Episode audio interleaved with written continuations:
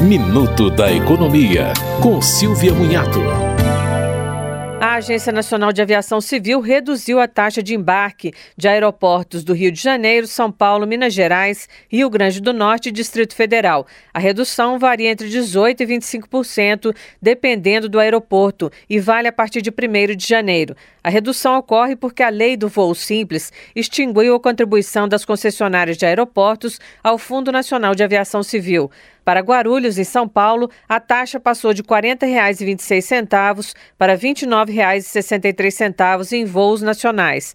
Já no Galeão, no Rio de Janeiro, saiu de R$ 39,80 para R$ 29,28. Você ouviu Minuto da Economia, com Silvia Munhato.